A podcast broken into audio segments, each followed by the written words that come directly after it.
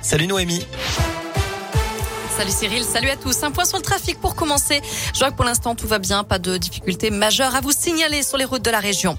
À la une des vacances à Ibiza qui ne passe pas, alors que le monde de l'éducation s'insurge depuis plusieurs jours contre la gestion de la crise sanitaire dans les écoles, collèges et lycées. Le site Mediapart révèle que le ministre de l'Éducation nationale, Jean-Michel Blanquer, était en vacances à Ibiza lorsqu'il a dévoilé le nouveau protocole sanitaire à la veille de la rentrée de janvier. C'était un dimanche soir dans les colonnes du Parisien, un article réservé seulement aux abonnés. Aujourd'hui, l'opposition réclame la démission du ministre. Le communiste Fabien Roussel dénonce un manque de sérieux. Pour l'écologiste Yannick Jadot, ce niveau de mépris et d'irresponsabilité n'est pas acceptable. C'est un retour du bling-bling pour le premier secrétaire du Parti socialiste. De son côté, le gouvernement réaffirme son soutien à Jean-Michel Blanquer, affirmant qu'il a travaillé à distance.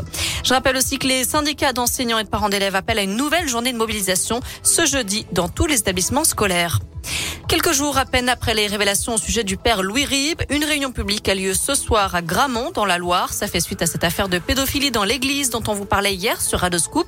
Les diocèses de Lyon, Grenoble, Vienne et Saint-Étienne ont reconnu que ce prêtre, décédé en 1994, aurait commis plusieurs agressions sexuelles dans la région dans les années 70 et 80. Des faits aujourd'hui prescrits. Pour écouter, répondre aux victimes ou à leurs proches, une réunion d'échange a donc lieu à 20h ce soir en présence de l'évêque de Saint-Étienne, Monseigneur Bataille. Dans le reste de l'actu, une enquête ouverte à l'encontre de Jean-Jacques Bourdin pour des soupçons d'agression sexuelle. Le journaliste de BFM TV est visé par une plainte déposée par une ancienne journaliste de la chaîne.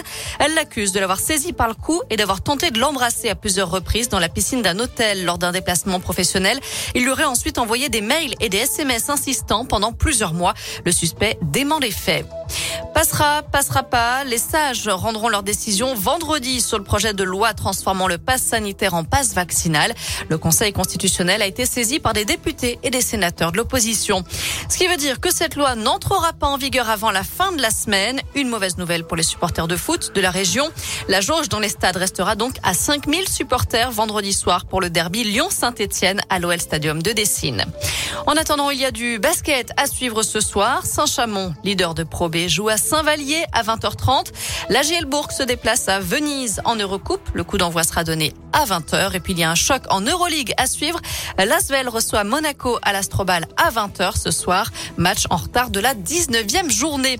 Voilà, vous savez tout pour l'essentiel de l'actu. Côté météo cet après-midi, c'est une alternance de nuages et d'éclaircies. Le soleil est là, il repart, il revient, il repart. Voilà. Les températures, elles sont comprises entre 2 et 6 degrés. On a gagné 2 degrés par rapport à hier. Et la nuit attention sur les routes de nouveau, il y aura du brouillard givrant. Très bonne journée à tous. Merci Noémie.